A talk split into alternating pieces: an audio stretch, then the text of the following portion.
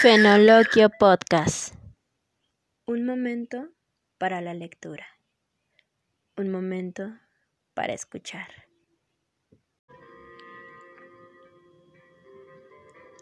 Bienvenidos a nuestro primer episodio sobre creaciones literarias. Como ya les había comentado, los episodios pares van a tratar sobre algunos escritos, libros, obras literarias y les voy a leer un poco de ellos y a platicar a grandes rasgos sobre el libro. En esta ocasión les voy a platicar sobre mi libro favorito en todo el mundo mundial, titulado Los Milagros de Prato. La extraordinaria historia de amor entre Fra Filippo Lippi y su musa, la novicia Lucrecia Buti. Lauri Albanés y Laura Morowitz, Ediciones B. Primera edición en 2009 del 2005.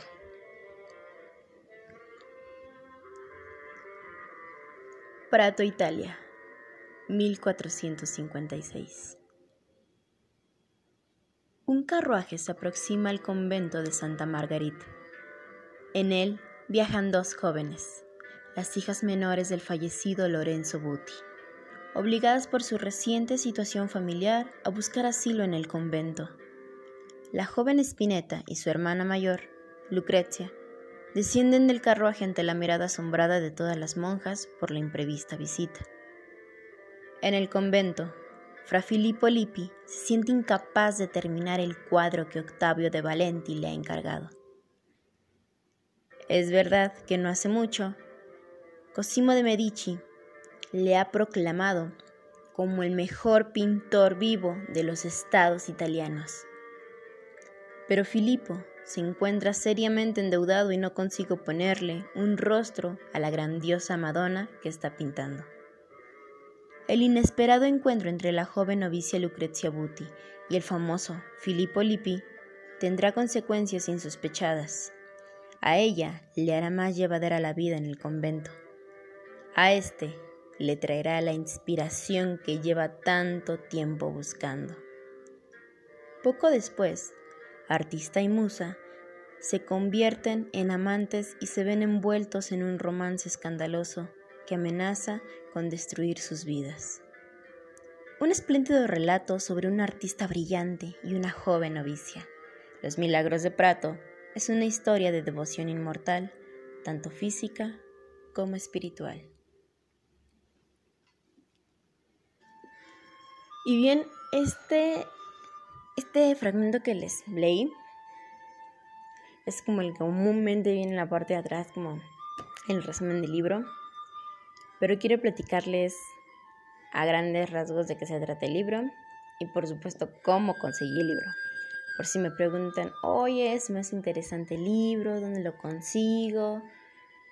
No tengo idea. Muchos de los que me han preguntado por el libro, este, justo me han dicho dónde lo consigo y demás, y yo no sé decirles porque yo lo compré hace algunos años, justo cuando iba a la universidad, en un montón de libros que estaban ahí cerca de un metro entonces cuando veo esos montones de libros, yo me pregunto, ¿de dónde saldrán esos libros? ¿A quién pertenecieron? ¿Cómo llegaron ahí? Y bueno, al ver el precio de 10, 20 pesos, pues sin duda me paro. Y soy como cazadora de tesoros en ese momento y estoy así como buscando a ver qué encuentro. Y ahí encontré esta joya y me lo llevé por la módica cantidad de 20 pesos. Tiene aproximadamente 400 páginas y en la portada este tiene como como si fuera un retablo, una pintura. Eh, en este caso de, de la Madonna, ¿no? Eh, tiene las manos al centro y mirada hacia abajo, mirando como hacia el piso, pero con un semblante en devoción, inocencia y pureza. Tienen la textura como, como si fuera una pintura, entonces es, es muy, muy llamativa la vista, la tipografía está como en dorados y en manuscrita, entonces está muy, está muy bonita la portada, muy atractiva la vista. Y este libro, en lo particular, no nada más por la ganga que tomé, este, me gusta porque relata eh, cómo es la vida de las novicias en el convento en, en esos tiempos. Eh, relata justamente todos los secretos que esconden los conventos, todo lo que era un tabú en ese tiempo, temas que no se podían tocar, eh, las monjas, mm, pues siempre cuidando su voto de castidad y al final pues no resultaba ser, ¿no? Como, como quien diría, por más que quisiesen, en ese tiempo, tener un rostro bello y ser atractiva, pues muchas veces podría ser una maldición para ellas, porque entonces podría suceder que algún fraile, obispo o alguien de poder, pues le gustara, le llamara la atención y al ser ellas mujeres con su vida dedicada a Dios, pues ellas no salían, o sea, solo se quedaban en el convento, pero al ser hermosas o tener un rostro bello, atractivas y demás, los únicos que las visitaban eran los arzobispos, algunos monjes, frailes, entonces pues no faltaba que pues fueran tomadas por la fuerza. En este caso pues Cualquiera podía ser víctima de una violación, nadie podía quejarse porque al final, pues lo que decían es que pues había que aceptar la voluntad de Dios y esas cosas, ¿no? Bastante injustas, pero pues así es la época y dependiendo la época pues se ajustan y incluso en los conventos es lo que sigue pasando. La particularidad de este libro es su, su historia que relata de un romance entre una novicia que pues no por no, no llega al convento por convicción, sino por, por desfortunios del destino, ¿no? Entonces, por lo mismo, la chica no tenía vocación y no tenía pues esa devoción en Dios de entregarle su vida, ¿no?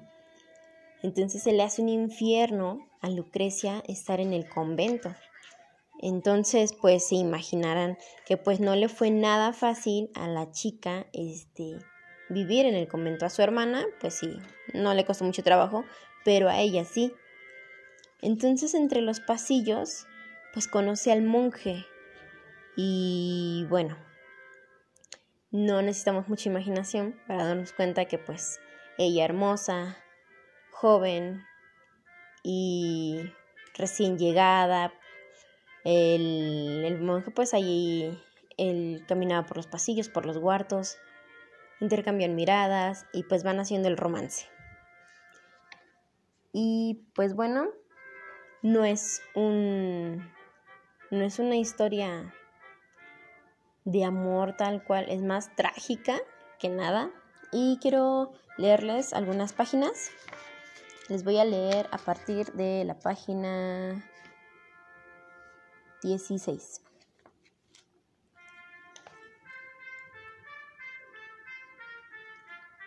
El trabajo de la comadrona casi ha concluido.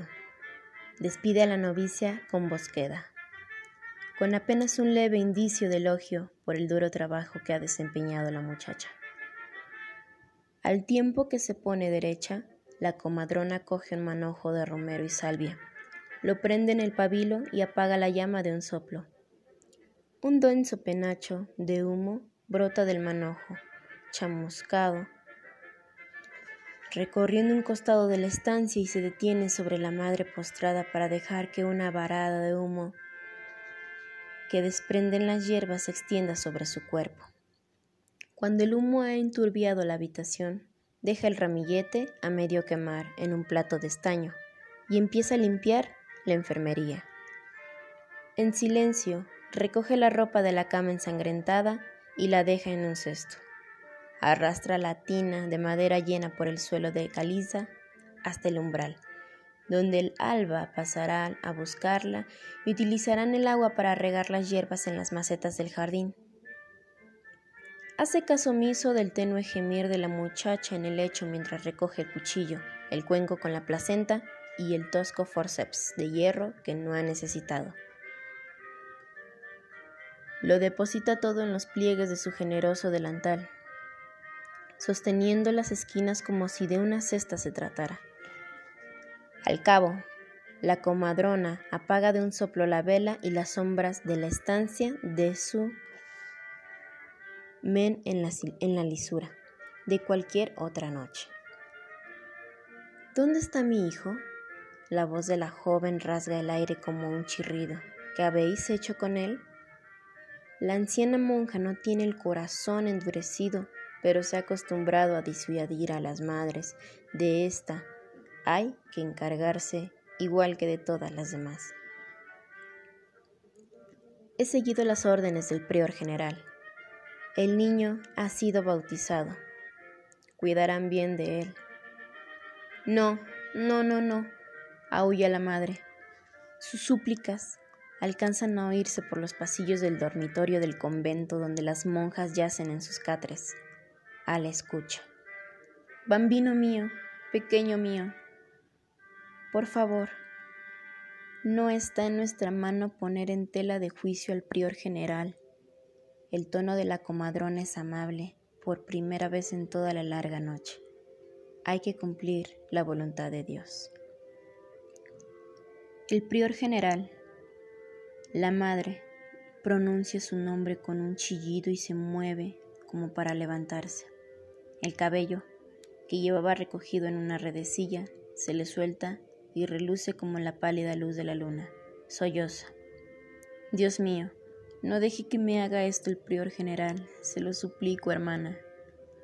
La anciana comadrona ya ha visto las lágrimas de una madre reciente y hace tiempo que hizo la promesa de que no se dejaría influir por su salada amargura. Te hemos ayudado a dar a luz un hijo sano, pero no volveremos a mencionarlo. Eso será lo mejor. Ya lo verás, dice la comadrona que sale de la estancia y cierra la puerta a los lastimeros sollozos de la joven. Sola, en su angosta celda, la comadrona enciende una vela se quita el griñón y deja que las trenzas grises le caigan hasta la cintura. Con dedos hastiados se destrenza el cabello y se masajea el cráneo.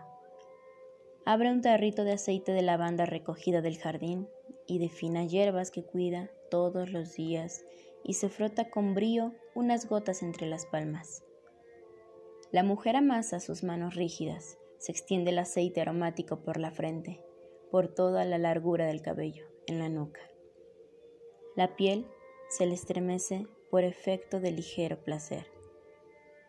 La celda es pequeña, de acuerdo con la regla agustina, y el aroma a lavanda la colma enseguida. La disimuta habitación solo tiene cavidad para un estrecho catre, un vasto escritorio y un curtido libro de hojas. Este ha sido su hogar durante casi 50 años.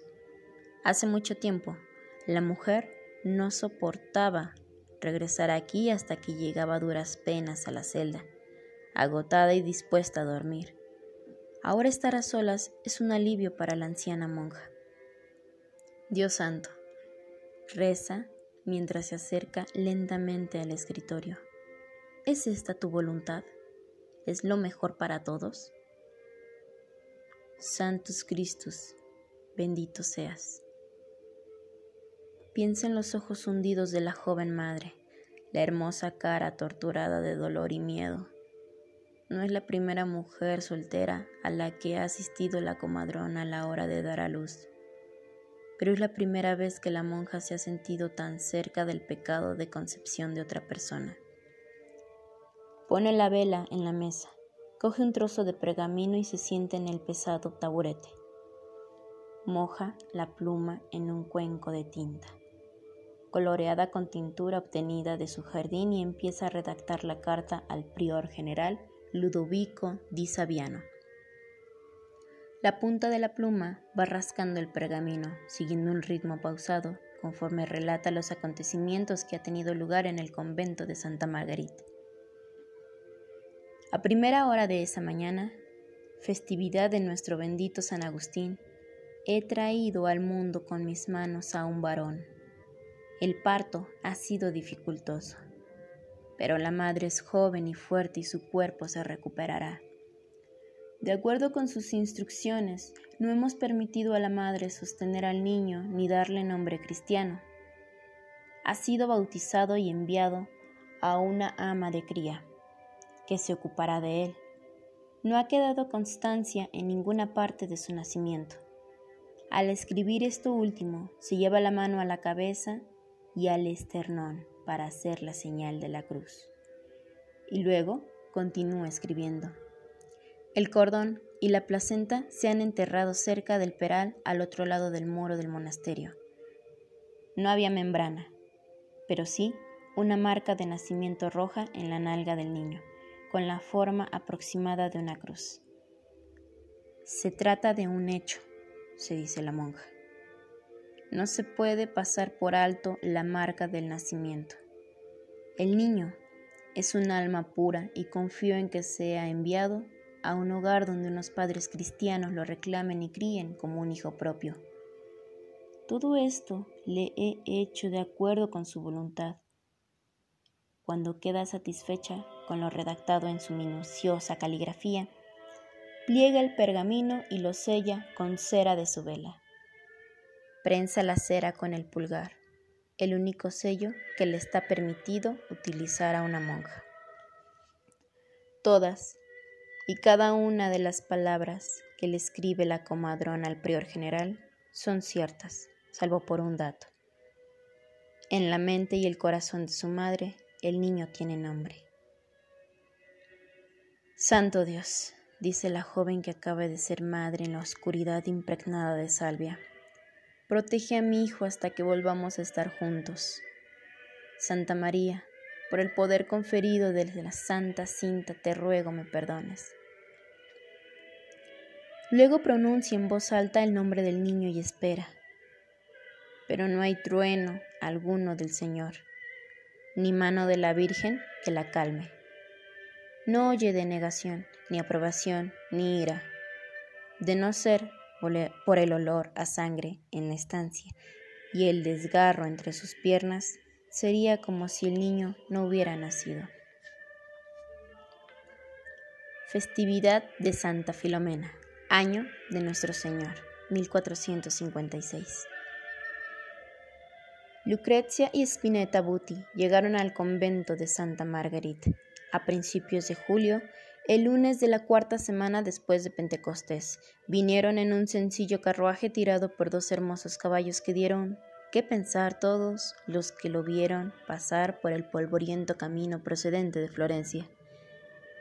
Los agricultores que trabajaban en los olivares se quitaron la gorra cuando pasaron al trote y los pastorcillos que cuidaban de los rebaños en las colinas doradas a las afueras de Sesto Fiorentino saludaron con la mano esperando que una mano pálida les saludara monedas, dulces o pequeñas cuentas de colores del carruaje.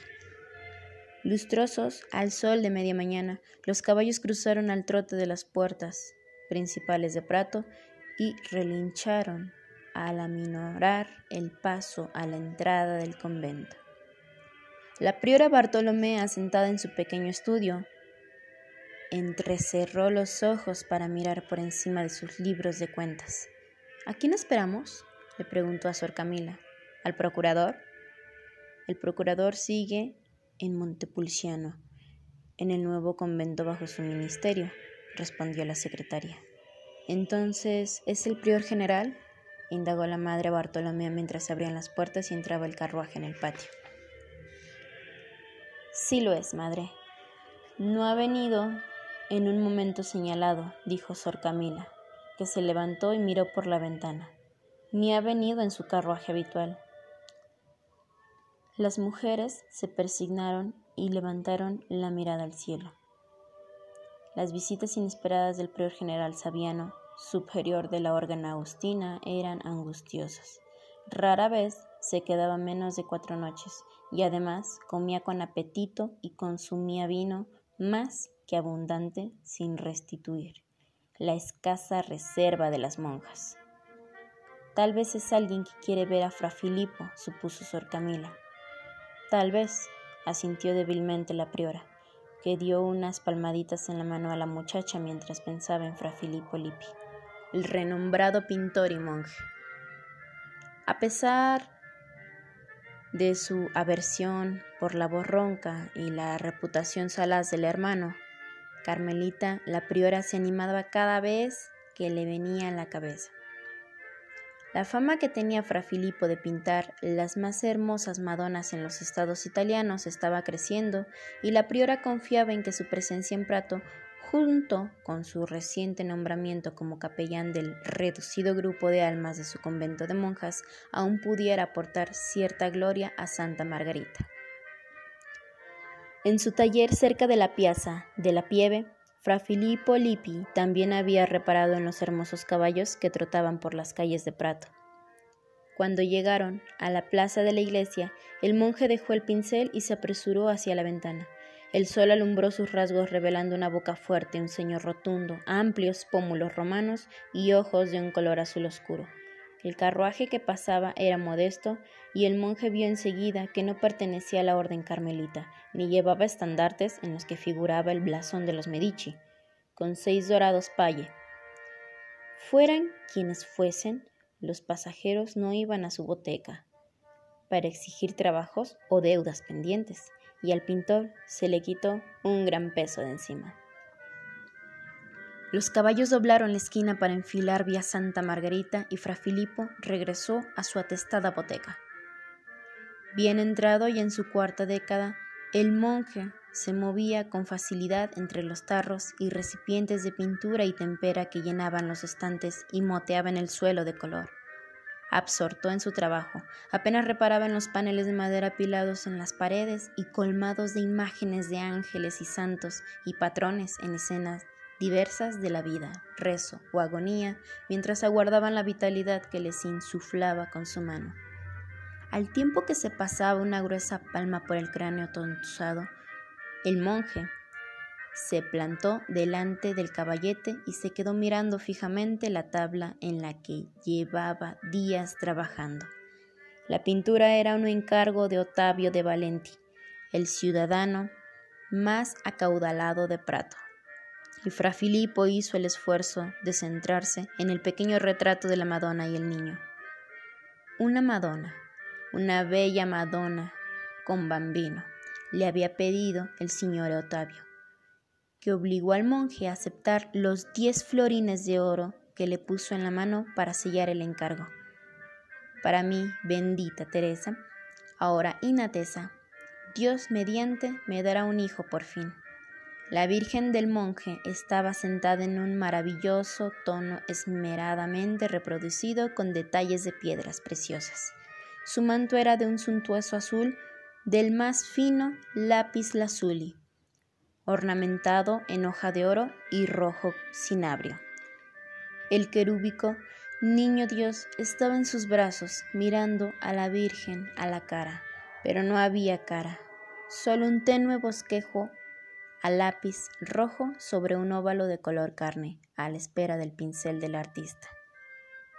Las hermanas Buti descendieron de su carruaje a paso lento. Los muchachos de la zona que se encargaban del establo del convento se asomaron a observarlas y las monjas que tenían el patio a la vista miraron con disimulo por debajo de los griñones. Spinetta, la menor de las dos, sapeó primero. Se le veía pálida en su manto de viaje pardo, pero las mejillas aún se le notaban lozanas, y unos mechones de cabello rubio le, le enmarcaban el rostro. Mantuvo la mirada baja mientras se hacía a un lado para dejar que su hermana descendiera. Todos los ojos se posaron sobre Lucrecia, cuando su bota asomó del carruaje, seguida por el dobladillo de su atrevida cota magenta una mano engüentada, una esbelta cintura y una melena rubia trenzada y recogida en una reta de malla dorada. En su vigésimo año, Lucrecia Buzzi era hermosa, con el ojo adiestrado para las galas en la casa de su padre. Sus rasgos eran plácidos y delicados, la frente alta y tersa, ojos bien separados, labios carnosos, se acercó a su hermana y levantó la barbilla para contemplar el patio grisáceo. Lucrecia asimiló las cabras y los muchachos, los muros de caliza del claustro, los fragantes laureles que crecían junto al estudio de la priora, la queda solemnidad del patio conventual.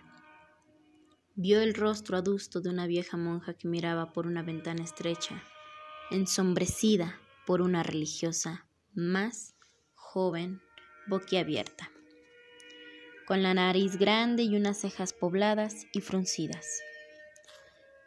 Madre de Dios, murmuró Lucrecia. Se llevó un saquito de lino lleno de flores desecadas a la nariz y recordó cómo sus dedos habían cosido con destreza los pétalos aplastados al tejido en su última noche en casa. Santa Madre María, dame las fuerzas. En la ventana del estudio, Sor Camila observó la hermosura de Lucrecia, los atuendos de seda de las hermanas ribeteados con un muy práctico bocado de terciopelo, y con solo echar un vistazo supo que la habían enviado al convento sin, sin ser apenas conscientes de lo que les esperaba. Deben ser las jóvenes novicias enviadas de Florencia por Monseñor Donatello, le dijo a la priora. Llegan con un día de antelación. Un instante después, la secretaria se dirigía a la zancada larga hacia el carruaje, levantando polvo en torno a la cenefa de su hábito negro. Bienvenidas al convento de Santa Marguerite, les dijo en tono neutro. Lucrecia entregó un pergamino sellado a Sor Camila y aguardó mientras ésta llevaba la nota adentro.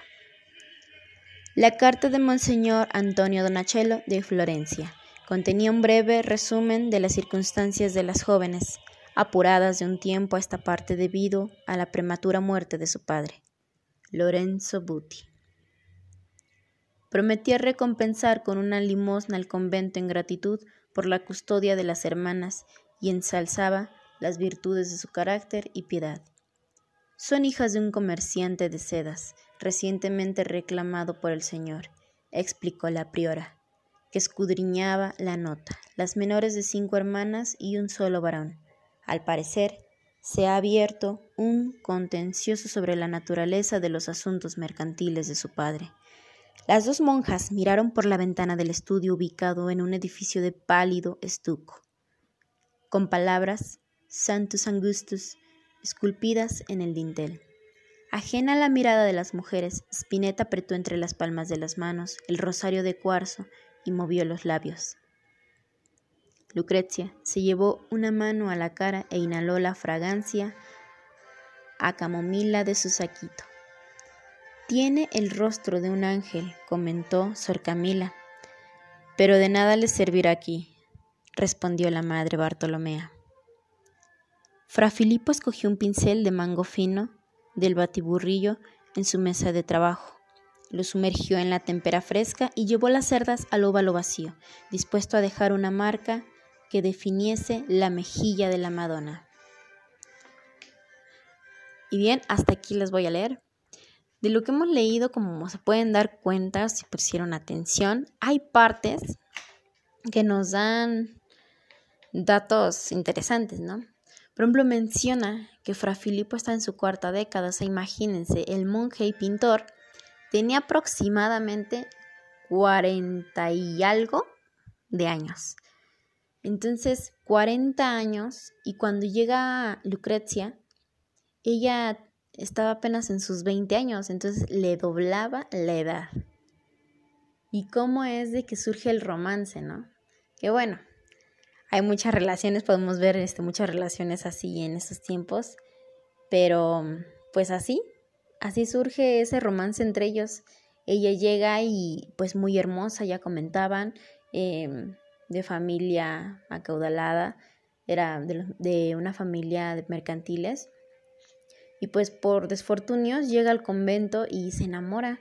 O sea, aquí nada más lo que leí comenta que, o sea, como ciertas situaciones, ¿no? Por ejemplo, la, la, la, la, joven que se alivió en el convento entonces, imagínense de quién era de quién era el hijo, ¿no? O sea, generalmente nadie se lo preguntaba, pero ya leyendo el libro ya más adelante, pues sale a relucir todo eso, ¿no? Que pues venía cierto obispo, se quedaba cuatro días y en esos cuatro días pues hacía de las suyas eh, aparte de que abusaba, ¿no? Porque los conventos, como bien es sabido, este, sobreviven de las limosnas, de las familias acaudaladas y demás. No tienen, pues, muchos recursos. Entonces viene el obispo y pues como en su casa, ¿no? Sírvenme vino y mucha comida. Entonces las monjas todo lo tienen medido. Entonces cada que venía ese obispo, pues acababa sus, sus, sus, sus enseres, sus despensas y se quedaban casi sin nada. Entonces, como ya decía, le daba hasta miedo a las monjas que llegara porque se acababa todo. Y, y sí, así, ahora sí que así era este, cómo se manejaban las cosas. Entonces, mujeres este, que iban a entregar su vida y obra a Dios y de repente en esas idas del arzobispo, de algunas personas importantes en esos tiempos, em, pues se quedaban ahí, abusaban de las muchachas, eh, quedaban embarazadas, todo tenía que guardarse en silencio, o sea, nadie decía, o sea, nadie decía nada, nadie se enteraba. Pero cuando llegan estas, eh, estas nuevas integrantes al convento, que es Lucrecia y su hermana, eh, pues empiezan, empiezan a haber muchos cambios, ¿no? En primera porque ellas son nuevas y no conocen todo eso. Todas esas cosas turbias. Entonces llegan y bueno, eh, como ya mencioné, es muy hermosa. Ella llega a ser la inspiración que buscaba Fra Filippo para su obra. Al final pues viene siendo esa inspiración que tanto buscaba. Y pues sí tenían algunos este algunos beneficios más que las otras no por su procedencia porque eran nuevas y porque al final pues es escogida para ser ella su, su musa. Entonces pues recibe tratos preferenciales se podría decir mm, les voy a leer otra parte. Les voy a leer a partir de, de la 119. Lucrecia contuvo la respiración, temerosa de que cualquier cosa que dijese pusiera en evidencia sus confusos sentimientos respecto del monje. Estoy terriblemente cansada, hermana, mantuvo la mirada apartada. Pero nuestro capellán dijo que el gran Cosimo de Medici espera que el retablo esté terminado antes de un año, de manera que se lo pueda entregar al rey de Nápoles. Si tanto se le pide al capellán, no cabe duda de que yo puedo desempeñar mi pequeño papel. Los asuntos terrenales no son cosa nuestra, dijo Sor Pureza, mientras llevaba a Lucrecia a sentarse a su lado en el banco del jardín. Siempre hay grandes, pero muy grandes asuntos que no comprendemos, y tú lo has de saber. Cuando estaba usted con su padre en Florencia, seguro que vio cómo se hacían negocios. Con gran urgencia. La anciana monja esperó a que Lucrecia asintiera antes de continuar. Yo también pasé la infancia entre lujo y aquellos que viven para él. Pocos quedan que estén al tanto de que antaño lleve elegantes vestidos y asistí a maravillosas fiestas en los palazzi de grandes hombres. Pero así fue, hija mía, sé lo difícil que es dejar atrás el mundo. Sor Pureza escogió sus palabras con prudencia. Prato es un lugar bastante cómodo, y aunque algunas de nuestras hermanas hacen buenas obras en la ciudad, el aventurarse a salir tan poco después de acceder a la clausura le ha, le ha planteado lo que podría ser una elección en manos de su propio destino. Soy vieja, pero recuerdo cuán atribulado estaba mi corazón cuando vine a vivir entre sus muros. Recuerdo haber deseado que hubiera algún otro camino para mí.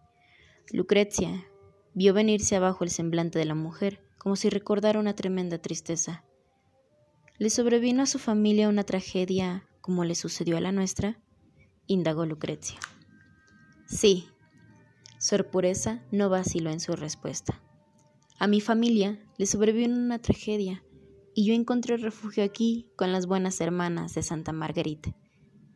Al principio me resistí, pero cuando Dios te llama a su clausura, más vale aceptar su protección.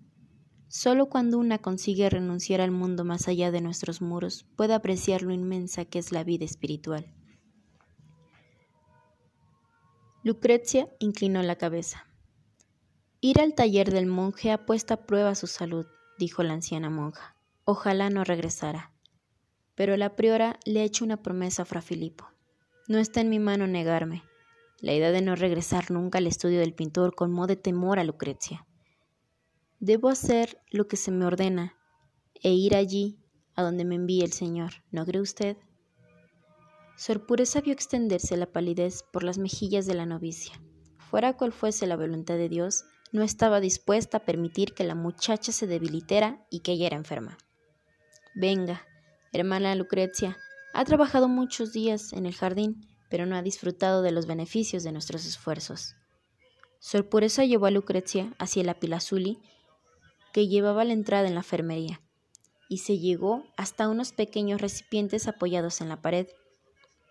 Siéntese, le dijo Sor Pureza, y Lucrecia obedeció. Poco después, la anciana regresó con un frasco lleno de un líquido turbio. Tengo la cabeza hecho un lío, hermana, confesó Lucrecia, que se recostó en el catre. No sé a ciencia cierta por qué me ha enviado Dios aquí. Debe confiar en que Dios sabe lo que es mejor, todo está en sus manos. Le dio el frasco a Lucrecia. Esto es de raíz de verbena y valeriana, la tranquilizará. Lucrecia puso cara de asco, pero tragó la tintura. Sor Pureza le acercó un caso de agua y la novicia también lo bebió. Tiene que descansar, Lucrecia. No puede debilitarse, pues en la debilidad el diablo nos encuentra y nos tienta. Lucrecia sintió deseos de preguntarle a la monja si alguna vez había sido tentada por el maligno, pero guardó silencio y cerró los ojos. Estaba sumamente cansada. Mientras Sor Pureza veía subir y bajar el pecho de la novicia, recordó su propia llegada al convento tantos años atrás. Había llegado a Santa Marguerite con una criatura ya crecida en el vientre y no había hecho gran cosa, salvo dormir día y noche. Al igual que Lucrecia, había plantado cara a la voluntad de Dios. Pero al cabo vio su sabiduría y se sometió a ella. Tras su terrible pérdida, desarrolló sus aptitudes de comadrona, adquiridas en secreto junto a su niñera de la infancia, y estudió las obras de medicina de Trótula di Ruggerio para asentar sus conocimientos. Después de que la muerte negra se llevara a las mejores comadronas del valle, la joven hermana pureza descubrió que tenía un auténtico don para las artes del alumbramiento. Inclinada sobre Lucrecia para aflojarle la toca, Sor Pureza percibió un olor a camomila. Retiñó el griñón de la cabeza de la muchacha y le enjuegó las gotas de sudor en la frente. A la anciana monja le hubiera gustado contarle la novicia lo mucho que ella también había sufrido, y luchado en vano contra su destino pero la vergüenza secreta de Pascualina di Fiole había quedado enterrada mucho tiempo atrás, y su alma había renacido como la sabia hermana pureza. Nadie, salvo la priora, conocía los secretos de su pasado y así quería que siguiera siendo.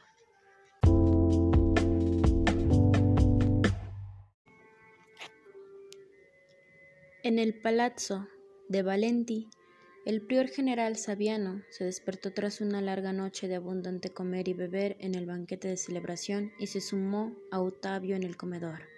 Volvieron a deleitarse con una larga comida juntos y el prior general le preguntó al mercader por su postura con respecto de la política en Roma, la enfermedad que según decían estaba consumiendo al Papa Calixto III y su candidato preferido para ser el siguiente papa. Yo estoy a favor del arzobispo de Rouen, se decantó Saviano. No creo que los Medici deban controlar toda la Florencia y también el trono de Roma. Pero piense en las aptitudes diplomáticas de Piccolomini, arguyó de Valenti. Sin duda el obispo de Sirena nos favorecerá más de lo que podría favorecernos de Stouteville, viniendo como viene de Rouen. El prior general Saviano frunció el ceño y de Valenti como el gentil anfitrión que era, ofreció a su invitado más vino. Luego cambió de conversación. Se lo ruego, Excelencia, tiene que ir a ver a mi hijo en sus aposentos, le dijo el mercader. ¿Una última bendición antes de regresar a Florencia? Tras acceder con una acusada reverencia, el prior general Sabiano siguió hacia anfitrión por el piano nobil y subieron por la escalera principal decorada con tapices y frescos con escenas del Antiguo Testamento. Otavio saludó con un elegante aire de indulgencia a las numerosas criadas de su mujer, que se apartaron para dejarle paso. A la entrada de la estancia, donde había dado a luz a su esposa, el mercader se detuvo ante el retrato que había encargado para ella y con un amplio gesto de la mano señaló la pintura de Fra Filippo. Pero no era necesario, el rostro de la Virgen ya le había llamado poderosamente la atención al prior general. Otavio, ¿me lo puede explicar? preguntó Sabiano con un grave retumbo. Esta es la novicia del convento. De Valenti asintió y apoyó las manos en su barriga llena con aire de satisfacción. Solo he visto a la novicia una vez, Excelencia, pero le aseguro que el cuadro apenas hace justicia a su hermosura. Otavio pasó un brazo cubierto de seda por los hombros de su invitado. Teresa asegura que el cuadro tiene poderes sagrados. Está convencida de que es este cuadro y la propia muchacha lo que la mantuvo con vida la noche que nació mi hijo. Todo el mundo en mi casa se refiere a esta obra como la nuestra. Milagrosa Madonna. De Valenti echó hacia atrás el bereto que llevaba puesto y se rascó la sien. Mi esposa me ha dado cuatro hijas y tres herederos, pero el diablo se llevó a todos mis hijos varones, antes de que tomaran la primera bocanada de aire de este mundo. Solo este niño sobrevive, y si mi esposa cree que ocurrió un milagro cuando estaba dando a luz, ¿quién soy yo para negarlo? Al abrirse paso hasta los aposentos privados de su esposa, Otavio de Valenti encontró a Teresa apoyada sobre unos cuantos mullidos y almohadones. Le dio un beso en la mejilla y ella lo saludó con cariño. Otavio, ¿no enviaste a buscar a la novicia? preguntó. Pensaba que llegaría anoche. Le escribí de, inmediato a la priora. El mercader se arrodilló junto al lecho de su esposa y le cogió las manos. Esta mañana me han llegado noticias de que se ha demorado, pero solo será un par de días. Luego estará aquí contigo. A su espalda, el prior general Sabiano esbozó un gesto de contrariedad. ¿La novicia? ¿La Virgen del cuadro va a venir aquí? Teresa de Valenti sonrió y asintió. Mi marido es bueno conmigo, es bueno con todos nosotros. El Señor nos ha bendecido en abundancia y ahora tenemos nuestra propia milagrosa Madonna. Es un buen augurio que se encuentra aquí entre nosotros. ¿No cree, prior general Sabiano? Por favor, fra Filipo, no deje que lo entretenga, dijo Lucrecia. Una vez que quedó atrás el momento que habían compartido, me conformo con estar aquí sentada y mirar sobre todo si tiene algo para mantenerme ocupada. Fra Filipo reparó en la lavanda que había recogido en el convento un par de semanas atrás. Las flores se habían secado y podían molerse para obtener un fragante aceite. El monje cogió las hierbas, así como un mortero con su mano de madera, y sentó a Lucrecia en una pequeña mesa de trabajo, donde ella se apresuró a separar las semillas mientras el monje hablaba de sus planes para los frescos en Santo Estefano. También está la vida de San Juan Bautista, santo patrón del sindicato del algodón aquí en Padro. Le explicó Mostraré su nacimiento, la despedida de sus padres y el banquete en el que se le ofrece al rey Herodes su cabeza en una bandeja. Muchos eclesiásticos han pagado para que su rostro figure entre los comensales en el banquete de Herodes. Se dice que cuando alguien aparece en una pintura hecha a mano, gloria de Dios, se acerca un paso más a la puerta en los cielos.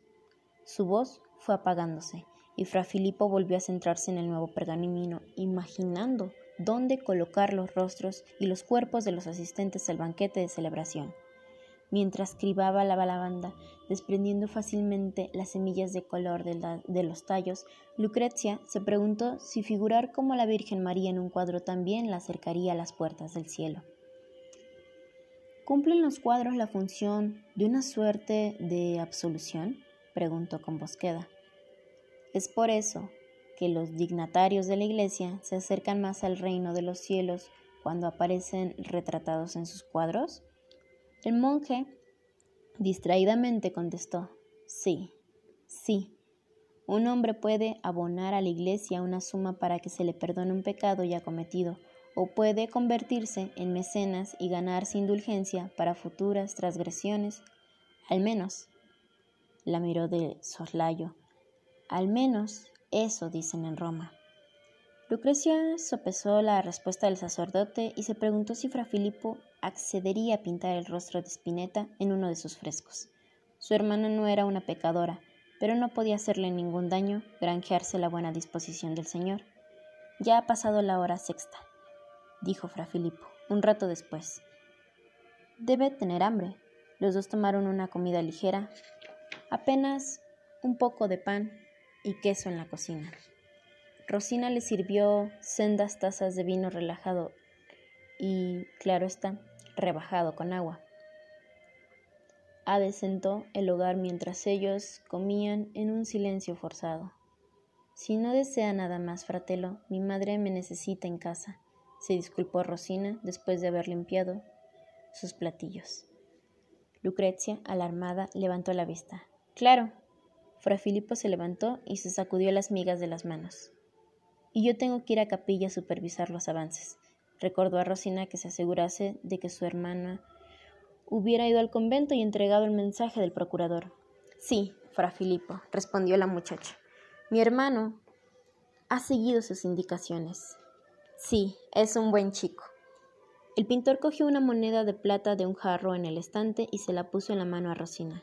Llévale algo del mercado a tu madre. Molte grazie. La muchacha se inclinó para llevarse el dorso de la mano del sacerdote a la mejilla, le hizo una reverencia a Lucrecia y salió por la puerta. Era poco después de mediodía, plantado en el umbral de la antecámara, Fra Filipo se volvió a su Lucrecia y dijo: Trabajaré en la capilla hasta que mengue la luz, anunció en tono rígido. Dedique el tiempo a lo que más le plazca, no volveré a importunarla hasta el anochecer. Para entonces espero que Spinetta ya haya llegado. Después de marcharse el monje, Lucrecia se puso a pasear inquieta por el estudio. Levantó una sábana y vio una pieta pintada en tonos oscuros, el rostro de la Virgen tenso y gris. Al levantar otra tela colgada sobre un panel de tamaño amplio, se encontró con un fraile de rostro amable, con una herola en la cabeza. Al no poder identificarlo, dejó caer la sábana y cogió un montón de pergaminos.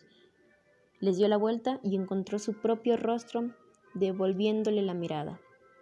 Era su cara, sus mejillas, sus ojos, no cabía duda. Sin embargo, gracias a la mano del monje, se había convertido en algo precioso y sagrado, se había convertido en la Madonna, la Santísima Madre. Spinetta había dicho que el parecido era halagador, pero Lucrecia quería ver por sí misma si era cierto.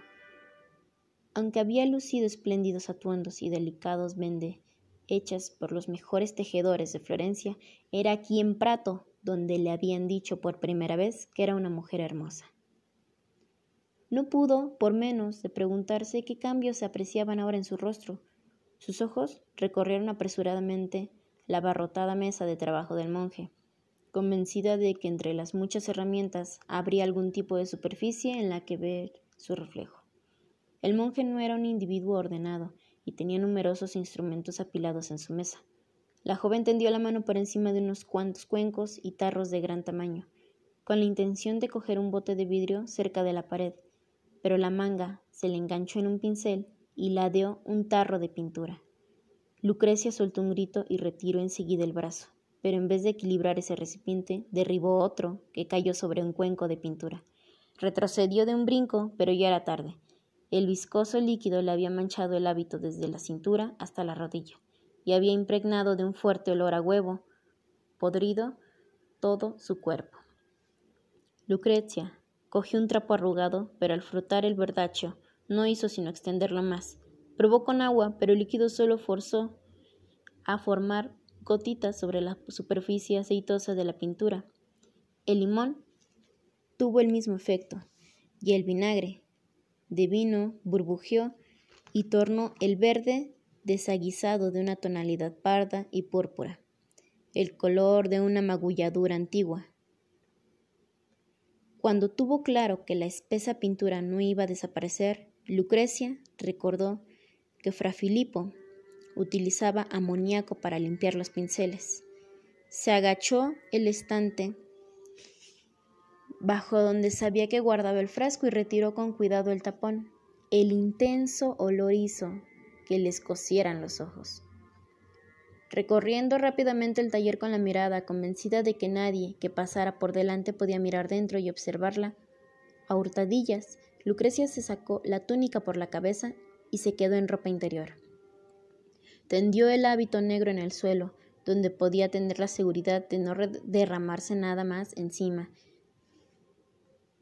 y embarronó el tejido con el apestoso amoníaco, pero en vez de eliminar el color, dio la impresión de que absorbía todo el pigmento del espeso líquido. El hábito se había echado a perder. Mientras contemplaba el estropicio que había hecho, recordó con amargura el hermoso vestido que llevaba el día que partió de su casa.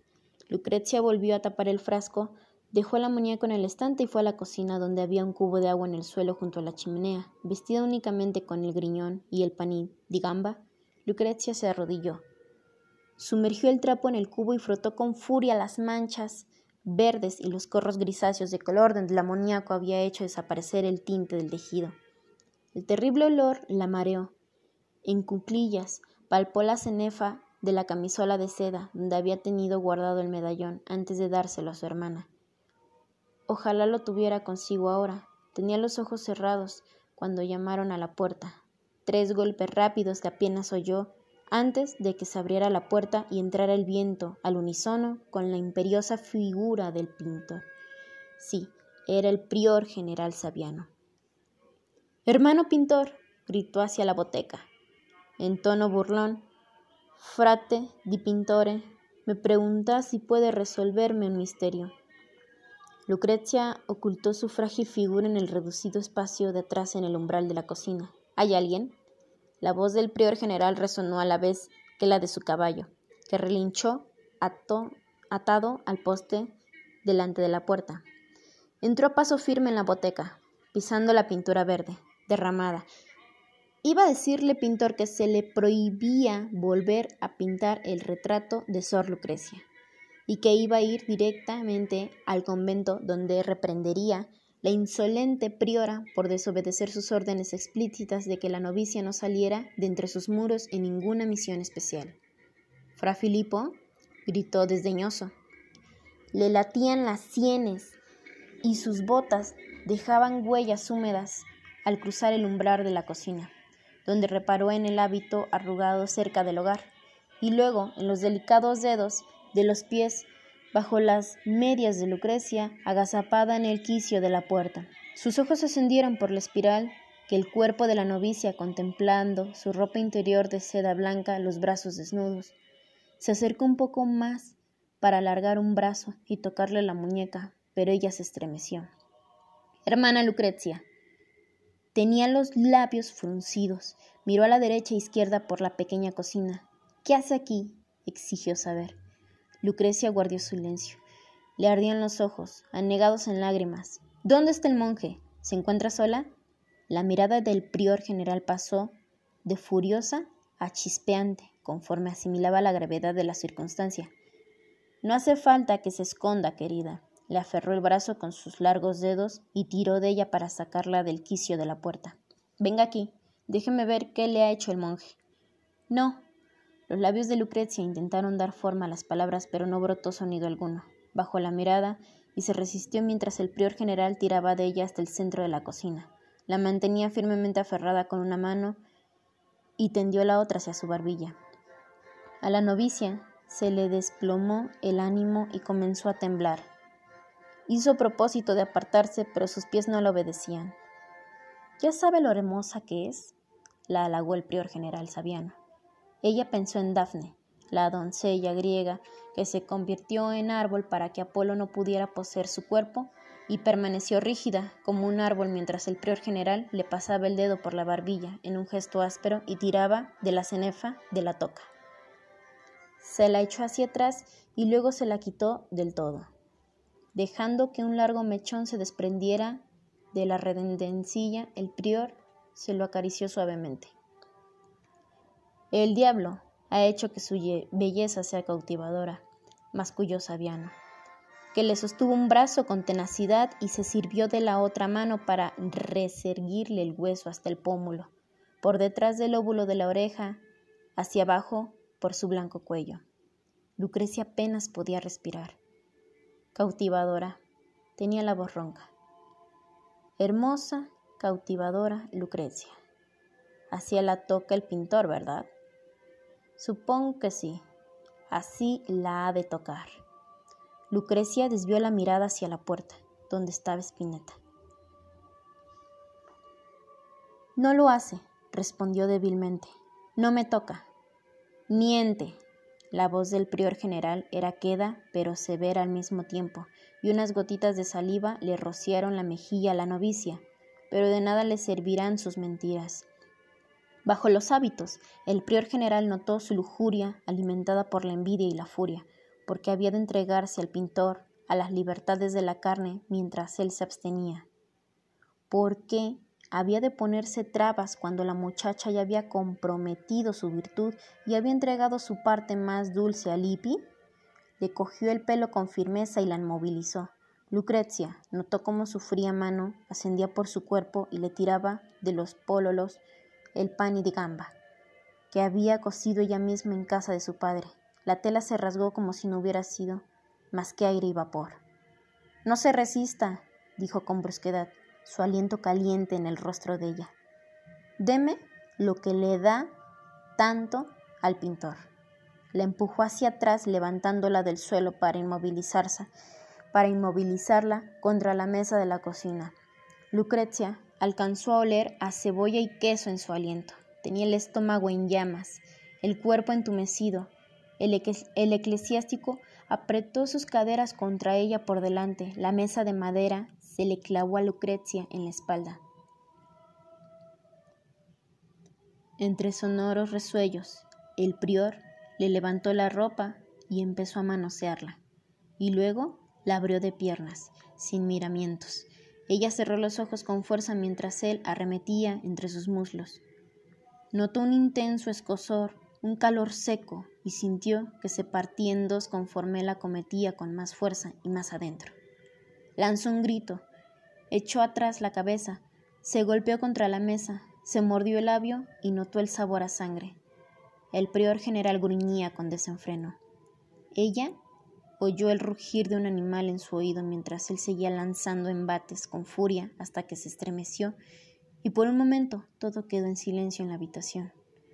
Entonces el prior general bajó la mano para separar su cuerpo de él de ella, y cuando volvió a levantarla, húmeda y orinienta, con una mancha de sangre nueva, abrió los ojos de par en par y gritó por última vez. Era usted.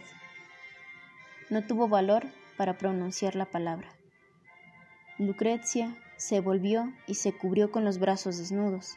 El clérigo permaneció erguido, y cuando volvió a tender las manos hacia ella, Lucrecia le empujó para huir hasta el dormitorio del monje, donde cerró la puerta a su espalda y se vino abajo entre sollozos.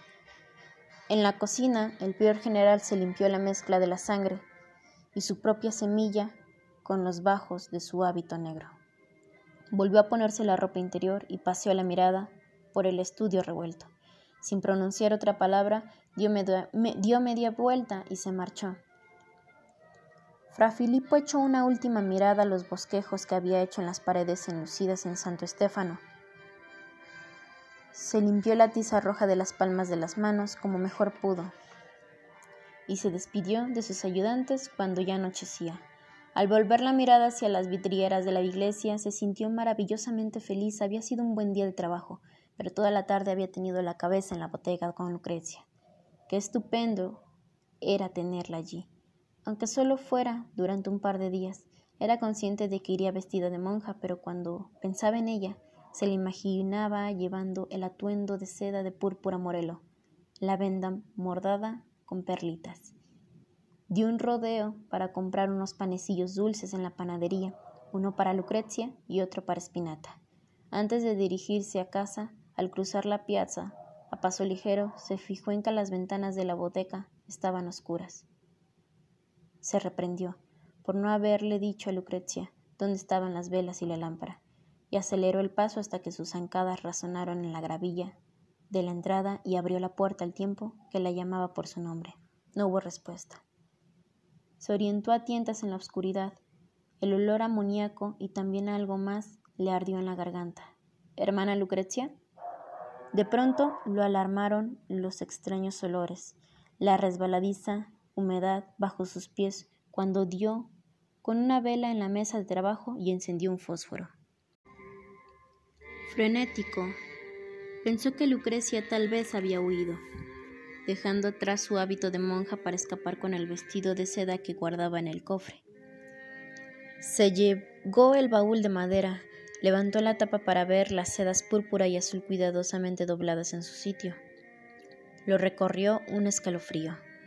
Retiró la cortina y al acceder a la cocina, su bota topó con una prenda negra hecha un rebujo. El hedor amoníaco y algo nauseabundo y al mismo tiempo familiar le impregnó los ojos y la nariz. Alargó la mano y reconoció la prenda como el hábito del convento de Lucrecia. A su lado, como el alma de su obscura sombra, vio la ropa interior de seda desgarrada. Al inclinarse para tocarla, le llegó un sollozo del dormitorio. Dios santo. Prácticamente gimoteó las dos palabras. Dios santo. A toda prisa abrió la puerta de golpe e interrumpió en la habitación con la vela en alto. Lucrecia. Su forma inmóvil estaba agazapada sobre la cama, envuelta en una manta.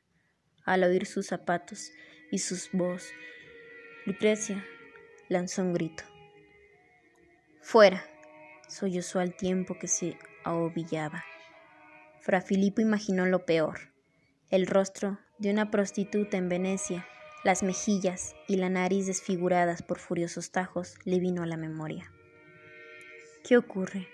Se arrodilló junto al lecho y dejó la palmorienda en el suelo.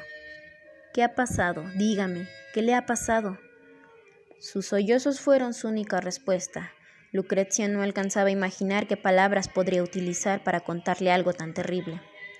La mano del monje le tocó el hombro. La muchacha se estremeció, pero no se apartó. Tenía el cuerpo adormecido.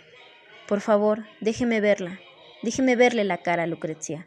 Hasta el último resquicio de amor y ternura que venía ocultando el monje brotaron en la manera en que pronunció su nombre. Ya le traía sin cuidado. En lo más hondo de su corazón rezó, por favor, Señor, permite que esté bien y haré todo lo que sea necesario para protegerla y amarla. Se atrevió a tocarle el cabello, a levantar los mechones húmedos y enredados de su rostro.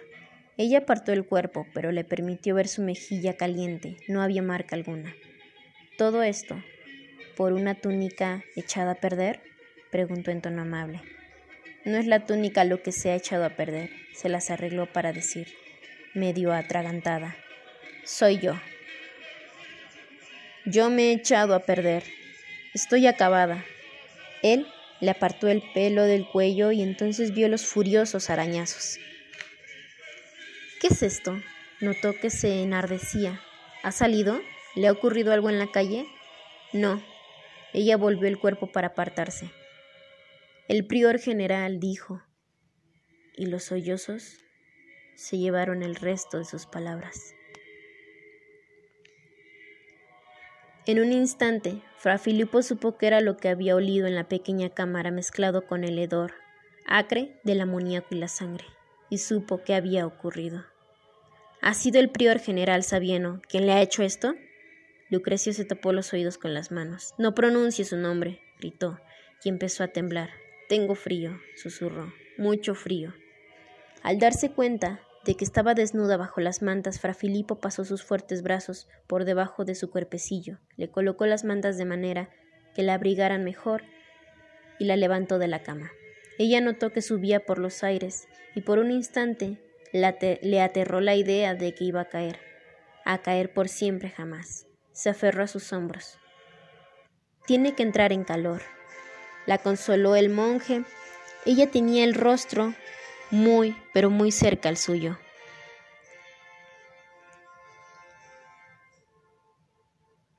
Deje que me ocupe de usted. Ella cerró los ojos. El monje la llevó hasta la cocina y la colocó con sumo cuidado en la pesada silla junto a la chimenea. Apiló varios pedazos de leña y madera sobre las excusas que se estaban consumiendo y las abanicó hasta que prendió una llama. Y todo ello lo hizo sin apartarse apenas de ella. ¿Dónde está mi hermana? preguntó la joven con solemnidad. El fuego ardía a espaldas del monje, arrojando una luz de tono anaranjado sobre el rostro de la novicia. ¿Es que no va a venir? ¿Acaso me ha mentido? Se lo prometo, Lucrecia. No le he mentido, nunca le he mentido. Sus ojos rebosantes de dolor y ansiedad desataron algo en el interior del monje. Sería incapaz de mentirle, Lucrecia. Tendió una mano como para tomar su barbilla, justo como ella había imaginado que haría. La amo. La novicia abrió los ojos de par en par. Lo que digo es cierto, más que cierto, más que cualquier otra cosa que haya dicho. La amo. Estuve a punto de decírselo en el confesionario, Lucrecia. Prefería morir a verla sufrir. La amo. Lamento haberla dejado aquí sola. Lucrecia le apartó la mano y se llevó la suya a la boca. ¿Por qué me lo dice ahora, fra Filipo, ahora que me han echado a perder?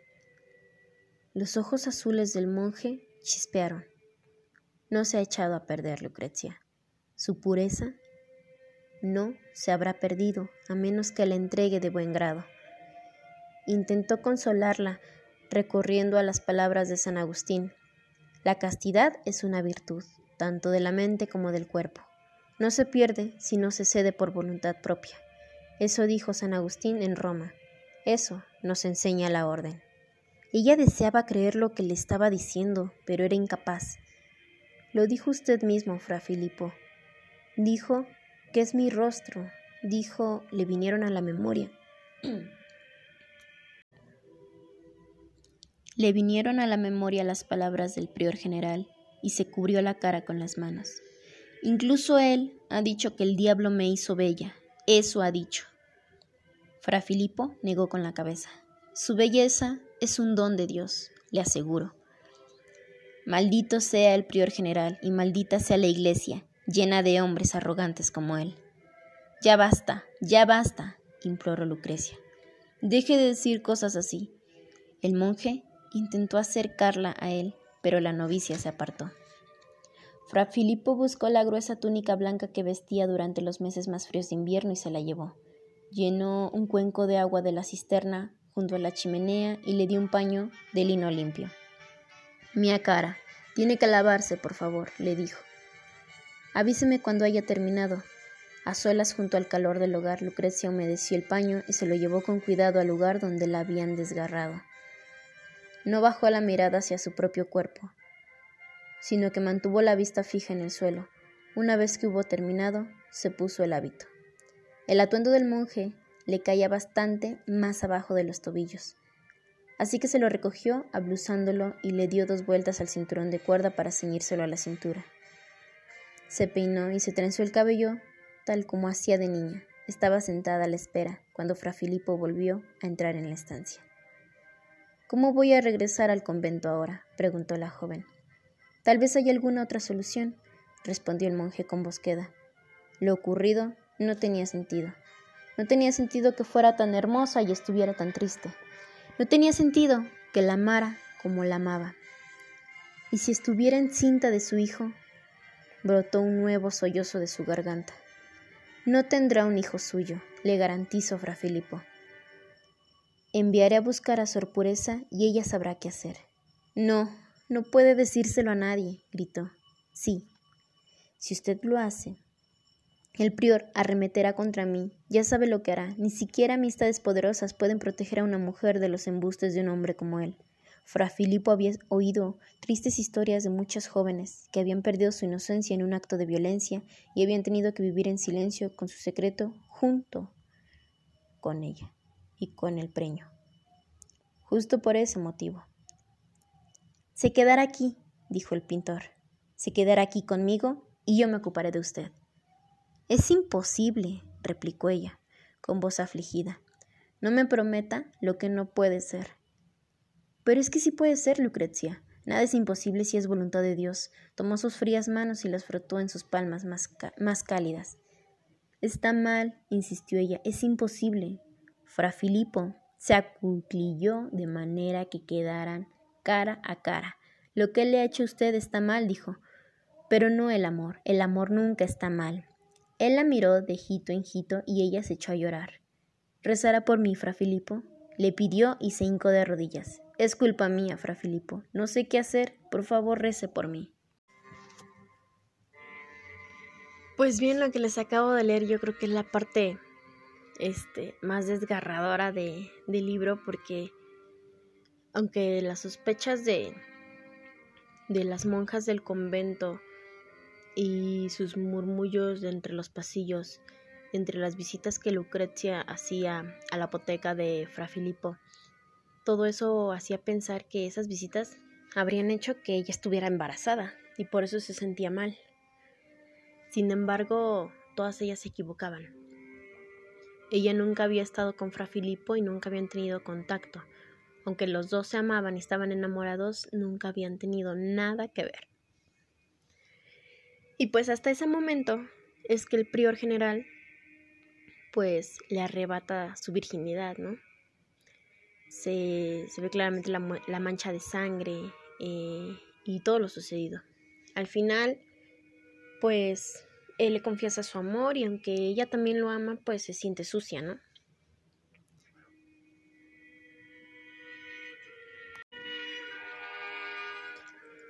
Y a partir de ahí, ellos, este, bien o mal por lo sucedido, este, pues arreglan las cosas para vivir juntos.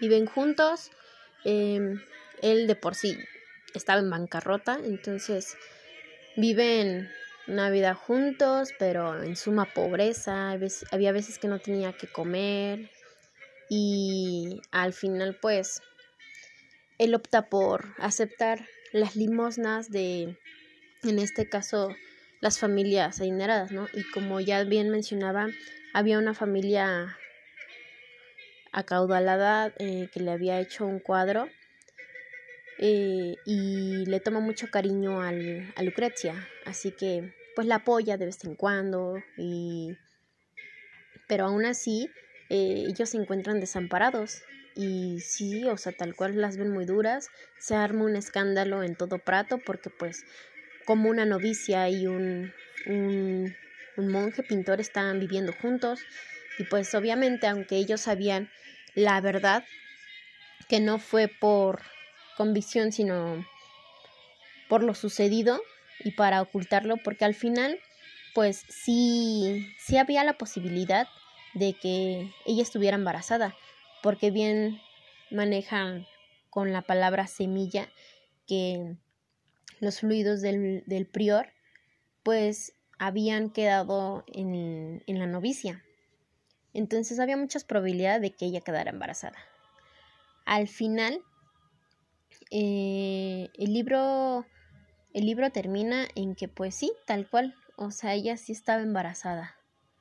Em, tienen una vida juntos, este, son mal vistos, incluso llega un momento en que por todas las familias, incluso por las más adineradas, o sea, quedan, quedan ellos manchados, el, su reputación de pintor, ella de novicia, y incluso la tratan hasta de prostituta, ¿no? Entonces es una historia muy trágica en la época del Renacimiento. Y bueno, eh, imagínense, son cuatro, 400 páginas donde están relatando los secretos de los conventos, eh, los tabús de la religión y más aún todo lo que ellos con su poder se sienten capaces de hacer, en este caso en los conventos que no tienen apoyo y siempre están a costas de limosnas, ¿no? Y pues bueno, este fue Los Milagros de Prato, un libro que es prácticamente es una novela en la época del Renacimiento. Y pues bueno, ya tienen eh, un libro eh, que del cual comentar en si en alguna ocasión les surge alguna plática, ya saben. Saquen el libro de los milagros de Prato, época del Renacimiento.